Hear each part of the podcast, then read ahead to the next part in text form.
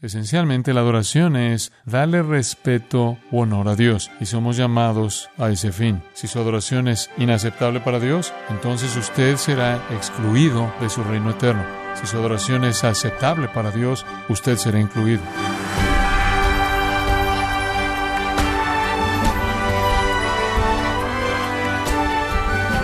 Queremos darle las gracias por acompañarnos en su programa Gracias a vosotros con el pastor John MacArthur adorar a Dios pareciera ser una actividad piadosa en la que Dios siempre se complace, sin embargo, las escrituras revelan que no todo tipo de adoración es agradable para Él.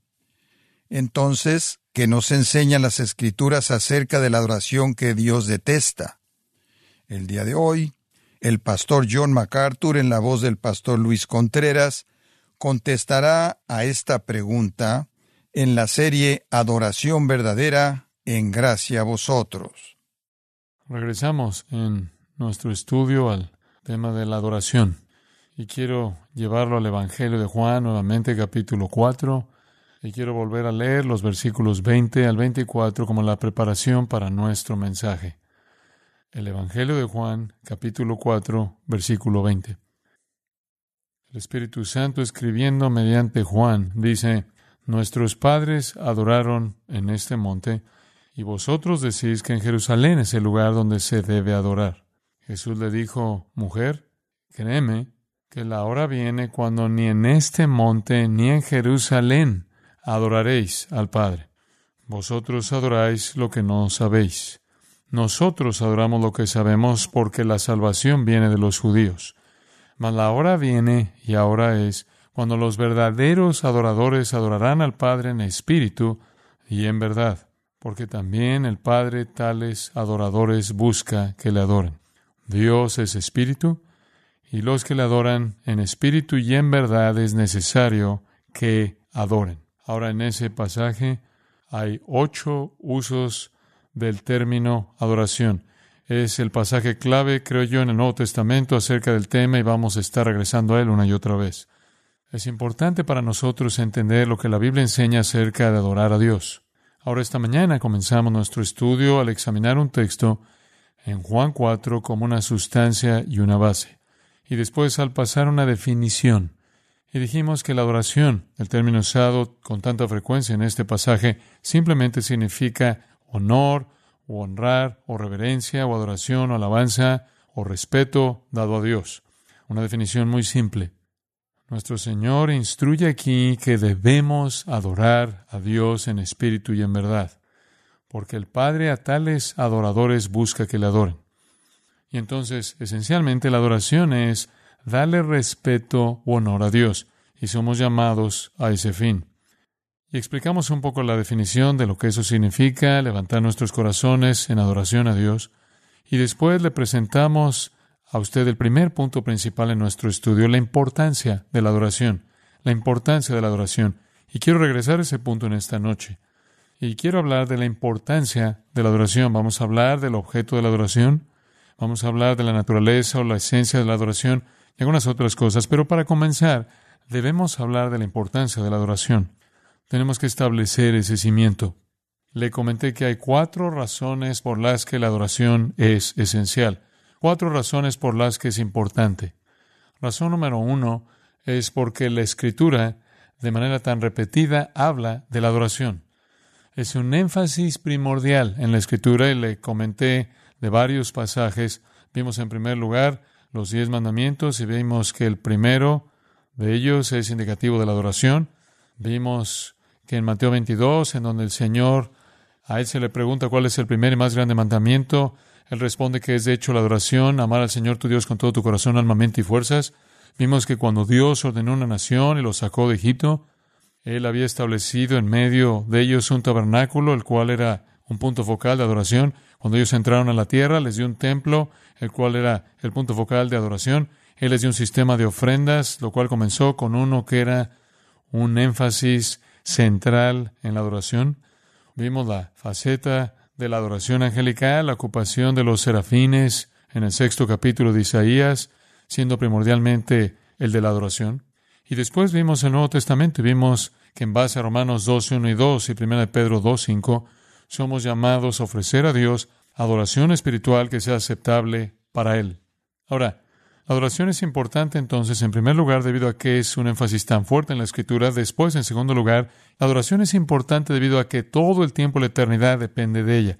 El destino está determinado por la adoración. A quién adora usted y qué adora usted y cómo adora usted determina y refleja su destino. Y le señalamos que solo hay dos maneras de adorar realmente que van a reflejar su destino. Una es inaceptable y la otra es aceptable. Si su adoración es inaceptable para Dios, entonces usted será excluido de su reino eterno. Si su adoración es aceptable para Dios, usted será incluido. Hay cuatro tipos de adoración inaceptable. La primera es la adoración de dioses falsos. La Biblia es muy clara en que Dios no acepta la adoración de dioses falsos. Dios no va a aceptar a gente en su reino y su eternidad y su presencia que adora otras deidades, sean las deidades de una naturaleza religiosa o el oro y la plata y el poder y el prestigio, la persona misma, cualquier persona que adora dioses falsos está excluida de entrar en la presencia de Dios porque eso es adoración inaceptable. Él no lo va a aceptar y de esta manera no va a aceptar al que le ofrece.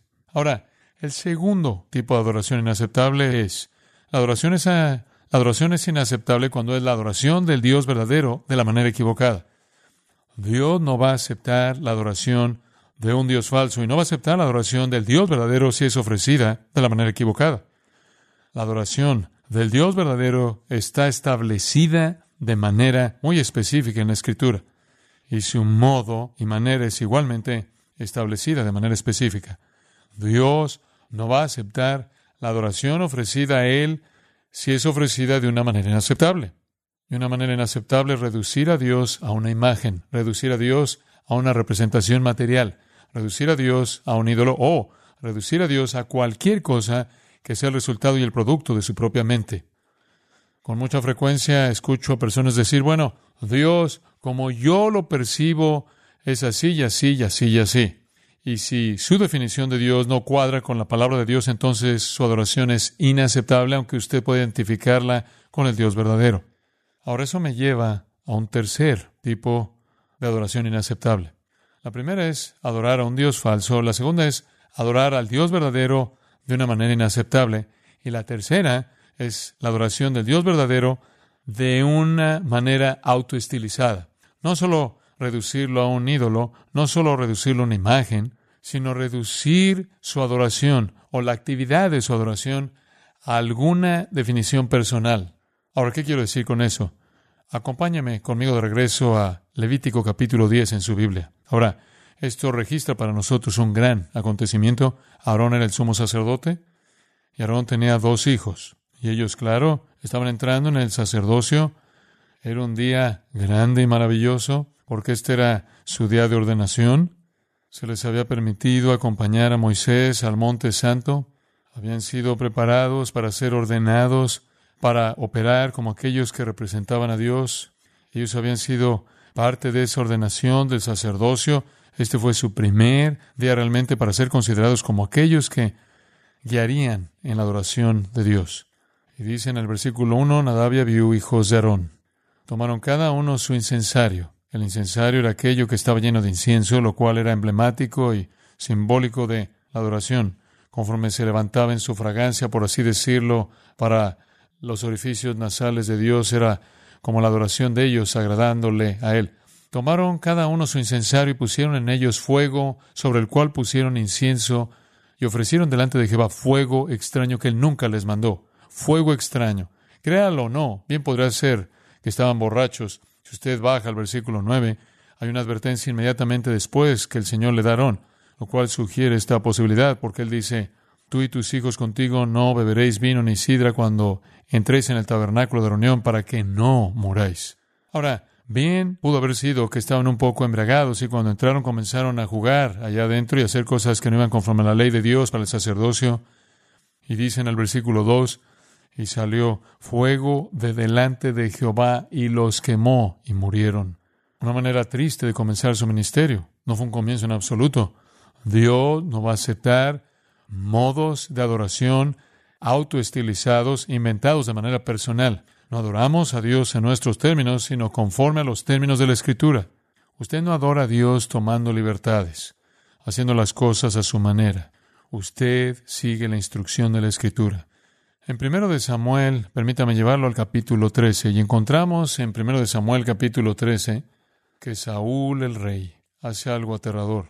Versículo 8, y él esperó en siete días conforme al plazo que Samuel había dicho, pero Samuel no venía a Gilgal y el pueblo se le desataba, fue una situación de batalla. Entonces dijo Saúl, traedme holocausto y ofrendas de paz, y ofreció el holocausto. Ahora dice usted, ¿es eso algo serio? Seguro que lo es. El versículo 10 dice, y cuando él acababa de ofrecer el holocausto, he aquí Samuel que venía y Saúl salió a recibirle para saludarle. Entonces Samuel dijo, ¿qué has hecho? Y Saúl respondió, porque vi que el pueblo se me desertaba y que tú no venías dentro del plazo señalado y que los filisteos estaban reunidos en Migmas, me dije, ahora descenderán los filisteos contra mí a Gilgal, y yo no he implorado el favor de Jehová, me esforcé, pues, y ofrecí holocausto. Una excusa bastante mala. Entonces Samuel dijo a Saúl, locamente has hecho, no guardaste el mandamiento de Jehová tu Dios que él te había mandado, que él te había ordenado, pues ahora Jehová hubiera confirmado tu reino sobre Israel para siempre. Mas ahora tu reino no será duradero. Jehová se ha buscado un varón conforme a su corazón. Dios será adorado por uno que es conforme al corazón de Dios. Y escuche, uno que es conforme al corazón de Dios obedece la palabra de Dios. Y nunca habría nadie en ese trono de la línea de Saúl. David entraría y tomaría su lugar. Usted no adora a Dios, incluso al Dios verdadero, al reducirlo a alguna imagen y usted no lo adora de alguna manera autoestilizada. Siempre pienso en esa ilustración en segundo de Samuel, capítulo 6, y quiero llevarlo ahí por tan solo un momento. Hay muchas que podríamos usar. Pero en segundo de Samuel, capítulo 6, la historia de Usa, la historia de Usa, y Usa transportaba el arca de Dios, versículo 3, en un carro. Usa era miembro de un grupo conocido como los cuatitas, y los cuatitas fueron los que transportaron el arca del pacto, y desde que eran pequeños, según Números capítulo 4, desde que fueron creados, fueron creados para no saber nada más que cómo transportar el arca del pacto, y siempre debía hacerse sin que nadie la tocara. Tenía anillos grandes a los lados, y deslizabas palos a través de ellos y lo cargabas sobre tus hombros y nunca lo tocabas. Y para eso fue creado un cuatita para transportar el arca. Y Usa se tomó la libertad de ponerlo en un carro nuevo, lo cual nunca debe haber hecho. Dios no se deja manipular por el capricho del hombre. Él no será tratado de una manera autodenominada y fabricada que sale de la propia mente del hombre, sin importar cuán buenas sean sus intenciones. Y así el arca se pone en un carro, nunca debería haber estado en el carro y está siendo transportada. Cuando llegaron en el versículo 6 a la era de Nacón, que es simplemente una ubicación geográfica, rebotó y parecía que se iba a caer, así que Usa extendió su mano al arca de Dios y la sostuvo porque los bueyes trapezaban. Y el furor de Jehová se encendió contra Usa, y lo hirió allí Dios por aquella temeridad, y cayó allí muerto junto al arca de Dios. Él sabía que no debía hacerlo. Él había sido entrenado toda su vida para que no tocara el arca. Pero, con su propia confianza, pensó que podía inmiscuirse en los mandamientos de Dios. Usted no puede adorar al Dios verdadero de una manera autodenominada. Usted no puede adorar al Dios verdadero reduciéndolo a alguna representación material. Y no debe adorar a un Dios falso. Ahora, esto es un poco diferente al Nuevo Testamento y si me acompaña Mateo por un momento le mostraré el capítulo 15. Esto es exactamente lo que hicieron los fariseos. Intentaron adorar al Dios verdadero con su propio sistema de estilo propio. No según sus mandamientos, no según sus estándares, sino según sus propias invenciones. Y claro, los fariseos habían desarrollado este sistema de adoración muy sofisticado que fue totalmente inventado por el hombre. Y en los primeros nueve versículos de Mateo 15 usted tiene una situación muy interesante. Los fariseos le dicen a Jesús, versículo 2, ¿por qué tus discípulos quebrantan la tradición de los ancianos? ¿Por qué estás rompiendo nuestras reglas, nuestros estándares? Porque no se lavan las manos cuando comen pan. No significaba que no las estaban lavando por el bien de la limpieza, sino que no se estaban lavando ceremonialmente, no estaban cumpliendo algún ritual. Respondiendo él les dijo, ¿por qué también vosotros quebrantáis el mandamiento de Dios por vuestra tradición? Ese es el problema. Ellos dijeron, ustedes no adoran según nuestras tradiciones y Jesús dijo, ustedes no adoran según los mandamientos de Dios. Han inventado su propio sistema. Y luego Él les da una ilustración de ello y después abajo en el versículo 7 les dice, hipócritas, hipócritas, bien profetizó de vosotros Isaías cuando dijo, este pueblo de labios me honra, mas su corazón está lejos de mí, pues en vano me honran. Es inútil, inútil, infructífero, adoración inútil, porque han sustituido los mandamientos de los hombres por la verdad de Dios. Y cada vez que veo todo el santo hocus pocus que ocurre en tantas, muchas de las llamadas iglesias cristianas, veo la sustitución de los mandamientos de Dios por la tradición de los hombres. Dios dice, será adorado en espíritu y en verdad. No mediante imágenes, no mediante ritos, no mediante liturgias, sino en espíritu y en verdad. Entonces, lo que estoy tratando de mostrarles es que existe una categoría de adoración inaceptable. No se puede adorar dioses falsos, no puede adorar usted al Dios verdadero reduciéndolo a imágenes, reduciéndolo a un ídolo, reduciéndolo a un ícono. De cualquier manera. Y usted no puede adorar al Dios verdadero de una manera autoestilizada. Debe ser según la prescripción de la Sagrada Escritura. Y en cuarto lugar, y creo que esto podría en cierta manera resumirlo, el cuarto tipo de adoración inaceptable es adorar al Dios verdadero con una actitud equivocada. Usted no puede adorarlo con una materialización de Él en alguna imagen. Usted no puede adorarlo verdaderamente con un estilo autoestilizado y no puede adorarlo aunque no tenga una imagen y aunque trate de seguir la escritura si su actitud no es la correcta, si su corazón no está bien. Entonces ahora realmente lo hemos canalizado hacia abajo, ¿no es así? La adoración verdadera, eliminamos todos los dioses falsos, eliminamos todas las imágenes del Dios verdadero, eliminamos todos los modos autoestilizados de adoración, llegamos a la clase de adoración del Dios verdadero revelada bíblicamente, pero debe ser con una verdadera actitud de corazón. Abra su Biblia en el Antiguo Testamento, el libro de Malaquías, el último libro del Antiguo Testamento, y vamos a trabajar desde allá hacia el Antiguo Testamento para ver esta verdad. Y realmente creo que esto da un golpe mortal a todo el legalismo y a todo el ritualismo, a todo el formalismo. Comienza en el versículo 6 del capítulo 1. Y Malaquías le habla a Israel. El Hijo honra al Padre y el siervo a su Señor. Ahora, esa es una verdad básica, ¿no es cierto? Ese es un hecho establecido. Nadie va a discutir con eso. Un hijo normalmente honra a su padre, un sirviente honra a su amo. Ese es el principio básico. Sí, pues, soy yo padre. Y tampoco podían discutir con eso. Él era su padre. ¿Dónde está mi honra? Y si soy Señor, ¿dónde está mi temor? Dice Jehová de los ejércitos a vosotros, oh sacerdotes, que menospreciáis mi nombre. Ahora espera un minuto. ¿Los sacerdotes despreciaron su nombre? ¿Dónde está mi honor? ¿Dónde está mi adoración? ¿Y qué dicen los sacerdotes? ¿En qué hemos menospreciado tu nombre? ¿Qué estás diciendo? ¿Cómo hicimos eso? Hemos estado cumpliendo con nuestra función. Lo hemos estado haciendo todo, tal como dice la receta. El profeta lo lleva un paso más allá, en el versículo 7. Ofrecéis sobre mi altar pan inmundo. Y dijisteis, ¿En qué te hemos deshonrado? ¿Sabe cómo? Escuche esto. Cuando decís el altar de Jehová, eso es lo que significa. La mesa de Jehová se refiere a ese altar. El altar de Jehová es despreciable. ¿Qué estaban haciendo? Estaban tratando su adoración con desprecio. Era estrictamente una función, era estrictamente una rutina, era estrictamente un ritual. No había corazón. Y en realidad estaban trayendo a Dios lo que era menos en lugar de lo que era mejor. Tenían desprecio hacia la adoración.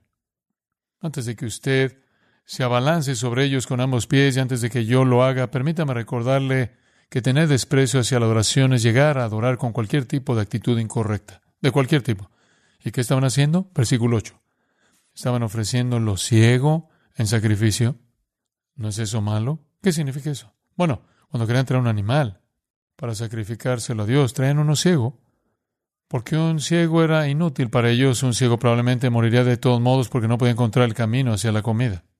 Y simplemente se desharían del animal ciego de esa manera. Y también puede reflejar el hecho de que la ceguera se debió a alguna enfermedad, por lo que trajeron un animal enfermo. Ese era el tipo de adoración que le ofrecían a Dios. Solo dale a Dios lo que no puedes usar de todos modos. Y cuando ofrecéis, dice en el versículo 8, el cojo o el enfermo, no es malo. Preséntalo, pues, a tu príncipe. Pruébalo cuando vayas a pagar tus impuestos. ¿Acaso se agradará de ti o le serás acepto? Me das lo que ni siquiera le darás al gobierno. Ahora pues, orad por el favor de Dios para que tenga piedad de nosotros. Pero, ¿cómo podéis agradarle si hacéis estas cosas? Dice Jehová de los ejércitos. Si así es como tratas a Dios, ¿cómo crees que Dios te va a tratar? ¿Crees que Él te va a considerar diferente de lo que tú lo considerabas a Él? Él dice en el versículo 10, enciendes fuego en mi altar de balde. No hay corazón, no hay espíritu. Yo no tengo complacencia en vosotros, dice Jehová de los ejércitos. Ahora ve esto, ni vea la siguiente frase. ¿Cuál es? De vuestra mano aceptaré ofrenda. Algunas cosas que Dios no aceptará. Él no aceptará la adoración ofrecida de manera materializada. Él no aceptará la adoración ofrecida de una manera autoestilizada y Él no aceptará la adoración ofrecida a medias. Porque desde donde el sol nace hasta donde se pone, es grande mi nombre entre las naciones. Y en todo lugar se ofrece a mi nombre incienso y ofrenda limpia. No quiero tu ofrenda impura. ¿Sabe cuando Dios les dijo que trajeran un cordero, qué tipo de cordero debían traer? Sin mancha, sin defecto, el mejor del rebaño. No lo estaban haciendo. Y el versículo 12 dice, lo habéis profanado. En otras palabras, lo has tratado como algo indigno, lo has tratado como algo inútil.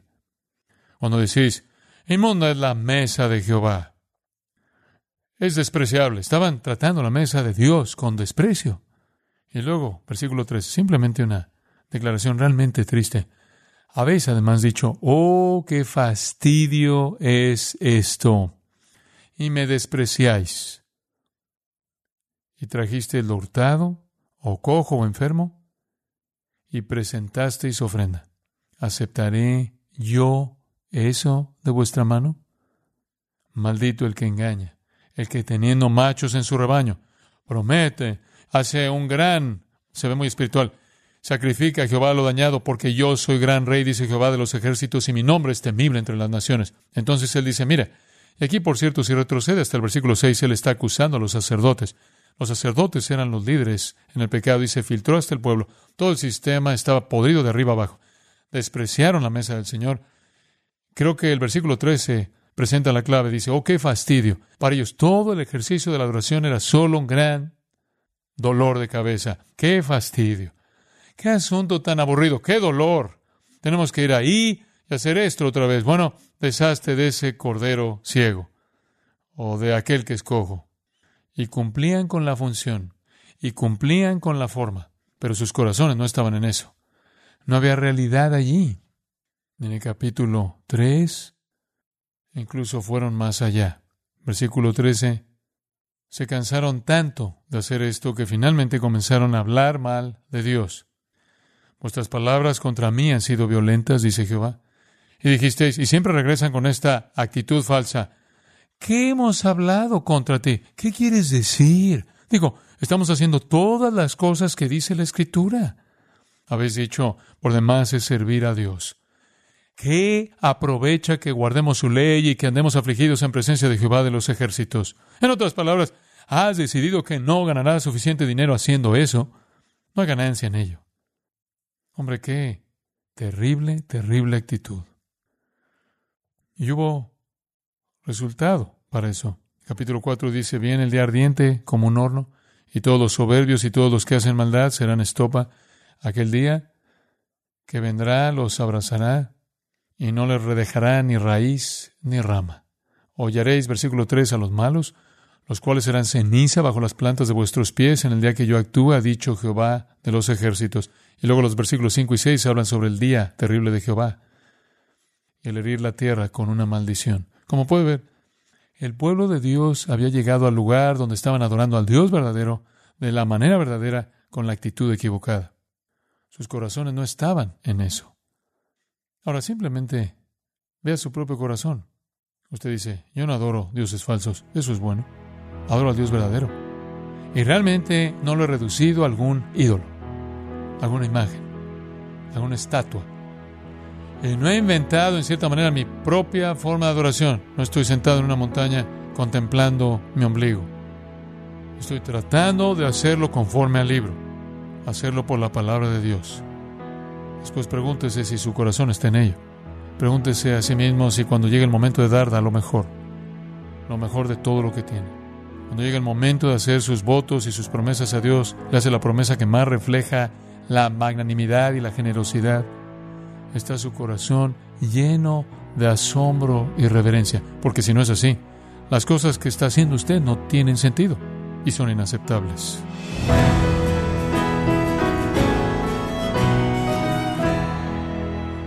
John MacArthur nos enseñó que a Dios no le agrada la alabanza egocéntrica, la cual solo busca la satisfacción personal de quien adora, en lugar de buscar complacer a Dios. Nos encontramos en la serie Adoración Verdadera, aquí en gracia a vosotros.